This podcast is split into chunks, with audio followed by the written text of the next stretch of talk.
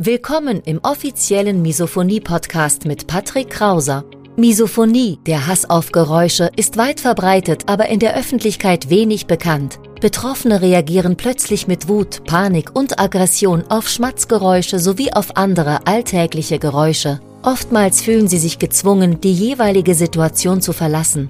Dein Gastgeber und Wegbegleiter Patrick ist selbst betroffen und hat es geschafft, einige seiner Trigger abzumildern und manche sogar zu löschen. Im Misophonie-Podcast erfährst du, wie auch du deine Reaktion auf Geräusche abmildern kannst, um wieder mehr Lebensfreude und Lebensqualität zu erleben. Und jetzt viel Spaß mit dieser spannenden Podcast-Folge. Du bist Misophoniker und überlegst, Misophonie selbst zu behandeln. In diesem Video bzw. in diesem Podcast schauen wir uns mal gemeinsam an, was dafür spricht, was dagegen spricht, welche Vor- und Nachteile es gibt und wie du dabei auch keine Zeit verschwendest, beziehungsweise wie du auch eine Abkürzung nehmen kannst. Ich habe selbst in den letzten sieben Jahren sehr, sehr viel ausprobiert, auch Dinge, die ich in diesem Podcast nicht so erwähnen darf. Diese Erfahrungen will ich heute mal mit dir teilen, will das Ganze beleuchten, wenn du Misophonie selbst behandeln willst, beziehungsweise wenn du erste Schritte unternehmen willst. Darum soll es heute gehen. Und insofern, ich würde sagen, wir starten auch gleich direkt. Wie gesagt, diese Vor- und Nachteile, die basieren auf meiner eigenen Erfahrung. Das heißt, das ist meine eigene Sichtweise. Und lass mich deine Sichtweise gerne mal in den Kommentaren wissen. Insofern lass uns auch direkt loslegen. Vorteil Nummer eins, wenn du Misophonie selbst behandeln willst, du lernst dich natürlich sehr, sehr intensiv kennen. Du lernst dich von einer ganz anderen Seite kennen. Du lernst dich von einer ganz neuen Seite kennen. Und es kann natürlich auch Spaß machen, sich selbst auszuprobieren, seine Neugier auszuleben, selbst zu reflektieren, sich Dinge aufzuschreiben, was hat funktioniert, was hat nicht so funktioniert.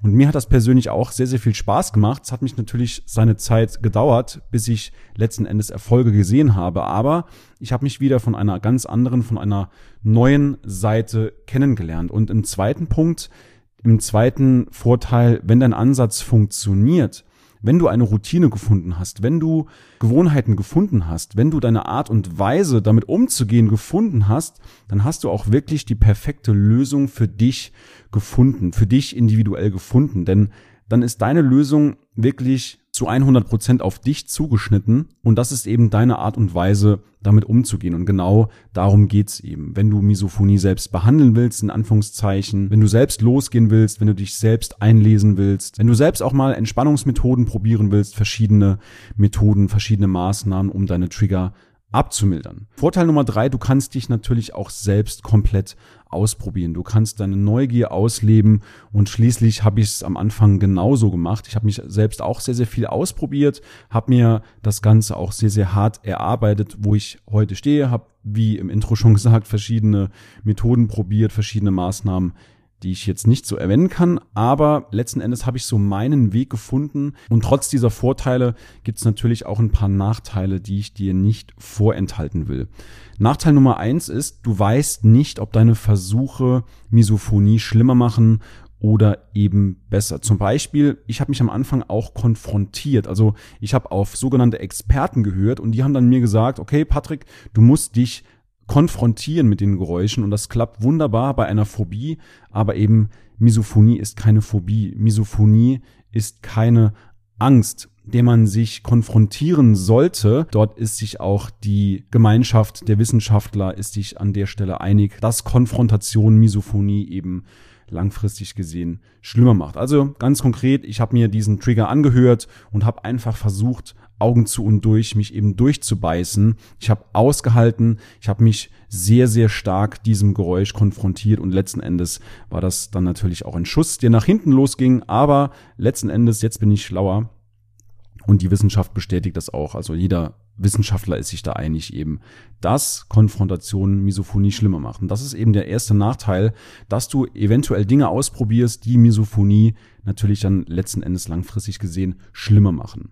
Du findest zwar Informationen im Internet, aber diese Informationen sind letzten Endes wertlos, wenn du sie nicht in der richtigen Reihenfolge mit dem richtigen Mindset zur richtigen Zeit, zur richtigen Stelle eben anwendest. Das ist ganz, ganz wichtig, weil letztlich gesehen bedarf es eben einer bewährten Vorgehensweise, um deine Reaktion auf Geräusche wieder etwas abzumildern. Du brauchst eben etwas, was dich sicher fühlen lässt. Vor allem, du willst nicht Zeit verlieren, sondern du willst langfristig gesehen deine Misophonie natürlich besser machen. Mithilfe der Informationen im Internet kannst du dir Millionen von Kombinationen zurechtlegen, was denn jetzt wie funktioniert.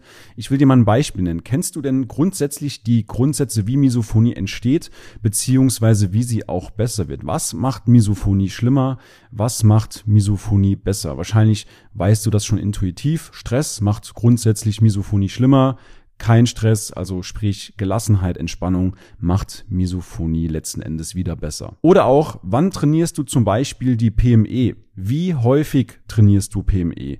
Wie musst du PME während des Triggers eben anwenden? Das sind eben Sachen, die stehen zwar angerissen teilweise im Internet, aber letzten Endes fehlt dir dann auch wirklich die Erfahrung beziehungsweise auch die bewährte Vorgehensweise, um die PME auch richtig im Alltag anzuwenden, weil es geht nicht darum, die Schritte auswendig zu kennen. Das lernst du nach ein, zwei Sessions. Das Vorgehen ist dir dann schon bewusst, aber letzten Endes geht es darum, wie du wirklich diese PME dann auch konkret in einer Trigger-Situation anwendest. Oder eine andere Frage ist, welche Techniken gibt es denn noch neben der progressiven Muskelentspannung, die auch bei anderen Misophonikern funktioniert haben, um Trigger abzumildern? Das sind letzten Endes alles Informationen, die du zwar im Internet findest, angerissen, aber letzten Endes fehlt dir eben diese Schablone, diese Schritt-für-Schritt-Plan.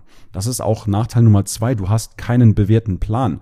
Du probierst, du hast deine Vorgehensweise, du probierst dich einfach aus, Trial and Error und du hast keine Checkliste zum Nachmachen. Du hast kein System, was du einfach nachmachen musst und du weißt eben, dass es funktioniert. Du kannst das natürlich auch im Laufe der Zeit mit mühsamer Arbeit, mit viel Zeit eben selbst herausfinden. Und dazu kommt noch, dass unserer Erfahrung nach auch Misophoniker große Motivationsprobleme haben, weil sie sagen sich, ich will diese Misophonie einfach loswerden. Am liebsten wäre es mir, wenn die Misophonie von heute alleine auf morgen wieder verschwinden würde. Aber letzten Endes, ich bin selbst Misophoniker genug, um zu wissen, dass das eben unrealistisch ist.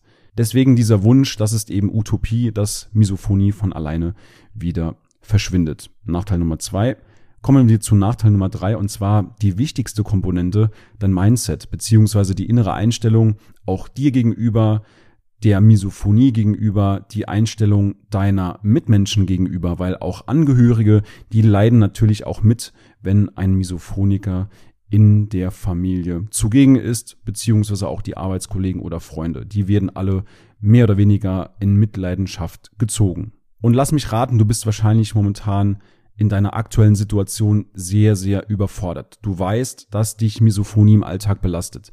Sie entzieht dir Lebensqualität. Du sagst vielleicht das eine oder andere Treffen ab, weil du keinen Bock hast auf neue Trigger. Du hast vielleicht mal die PME probiert, aber du hast nach drei Tagen dann wieder die Flinte ins Korn geworfen, weil du eben keine merklichen Verbesserungen spürst. Und ich vergleiche das immer gerne auch mit dem Klavierspielen. Wenn du mal eine Sache, wenn du mal einen Griff falsch gelernt hast beim Klavierspielen, einen Akkord, dann ist es umso schwieriger, diesen Akkord, diesen Griff wieder zu verlernen und dann die richtige Stellung, den richtigen Akkord neu zu lernen. Das heißt, wenn du dir einmal Dinge falsch beigebracht hast, dann ist es umso schwieriger, das Ganze wieder zu verlernen und wieder neu zu erlernen. Das ist ein ganz, ganz wichtiger Punkt. Deswegen, ich denke, diese Metapher mit dem Klavierspielen, die trifft es eigentlich ganz gut. Nochmal zusammengefasst, dein Ziel ist es wahrscheinlich, dass du deine Reaktion abmilderst, dass du wieder mehr Lebensqualität hast und ohne Plan ohne konkrete Schritt-für-Schritt-Anleitung dauert es eben seine Zeit. Du kannst es natürlich auch alleine schaffen, aber letzten Endes verschwendest du Zeit, du verschwendest viel Energie und du weißt letzten Endes nicht genau, was dir wirklich weiterhilft. Du musst es einfach sehr, sehr mühsam alleine für dich herausfinden, wenn du Misophonie selbst behandeln willst. Hinzu kommt, dass du gegen deine Ungeduld kämpfst, neben den Triggern im Alltag und natürlich auch neben dem Kampf für das Verständnis deiner Angehörigen. Das heißt, du hast drei Felder, die du beackern musst. Und wenn du Misophonie behandeln willst, dann musst du eine Sache immer im Hinterkopf behalten. Und zwar, das ist ein ganz, ganz wichtiger Punkt, denn der Kontext ist wichtig. Es sind nicht die Geräusche, auf die du mit Wut, mit Panik, mit Ekel, mit Kampf oder Flucht reagierst. Sind nicht die Geräusche an sich, sondern die Art und Weise, wie dein Gehirn diese Situation interpretiert. Ich will dir mal ein Beispiel machen. Letzten Sommer hat sich meine Partnerin für unsere Terrasse so eine große Wanne gekauft, um Wasser reinzugeben, auch so kleine Pflanzen einzu einzusetzen. Und dafür hat sie sich auch eine Solarpumpe gekauft. Das ist quasi so eine kleine Pumpe und wenn dort eben dann die Sonne drauf scheint, dann fängt die so an, Wasser zu spritzen. Und ich habe irgendwann mal auf der Couch gesessen und Podcast gehört. Und dann habe ich eben so ein gewisses Geräusch gehört, dieses, dieses Wasserspritzen. Und dieses Wasserspritzen, das hört sich eben sehr, sehr ähnlich an wie ein Trigger, der hier bei mir im Haushalt vorherrscht von meinen beiden Katern. Und dann bin ich eben aufgestanden und wir Misophoniker, wir wollen ja wissen, wo kommt dieses Geräusch her, wir wollen vergewissern, dass dieses Geräusch auch aufgehört hat, wir scannen ja regelrecht die Umgebung.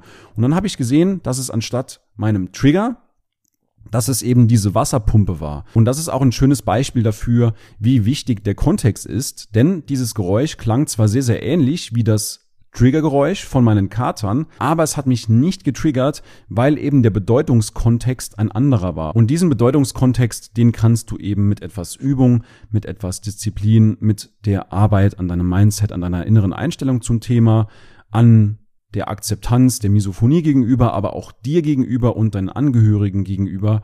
Diesen Bedeutungskontext kannst du eben nochmal in die positive Richtung verschieben, um letzten Endes nochmal weniger oder im besten Falle gar nicht mehr auf ein Geräusch zu reagieren. Und je häufiger dein Gehirn lernt, dass es in der Vergangenheit eben falsch reagiert hat, desto besser wirst du langfristig gesehen mit Misophonie zurechtkommen, desto seltener wird dein Gehirn auch auf diese Geräusche reagieren. Dein Gehirn wird diese Geräusche dann in den richtigen Kontext einordnen und so kannst du grob gesagt deine Reaktion auf Geräusche wieder etwas abmildern. Und wenn du keine Zeit verschwenden willst, wenn du direkt die richtigen Dinge in der richtigen Reihenfolge machen willst, mit dem richtigen Mindset, dann melde dich gerne bei uns. Du findest unter dem Video beziehungsweise in den Show Notes im Podcast findest du einen Link www.patrickkrauser.de. Klick dich mal auf die Website drauf und dann kannst du dir dort im Kalender ein kostenloses Erstgespräch mit mir buchen und wir schauen dann, ob und wie wir dich unterstützen können. In diesem Sinne, ich wünsche dir weiterhin alles Gute von Herzen, ganz, ganz viel Erfolg beim Umgang mit Misophonie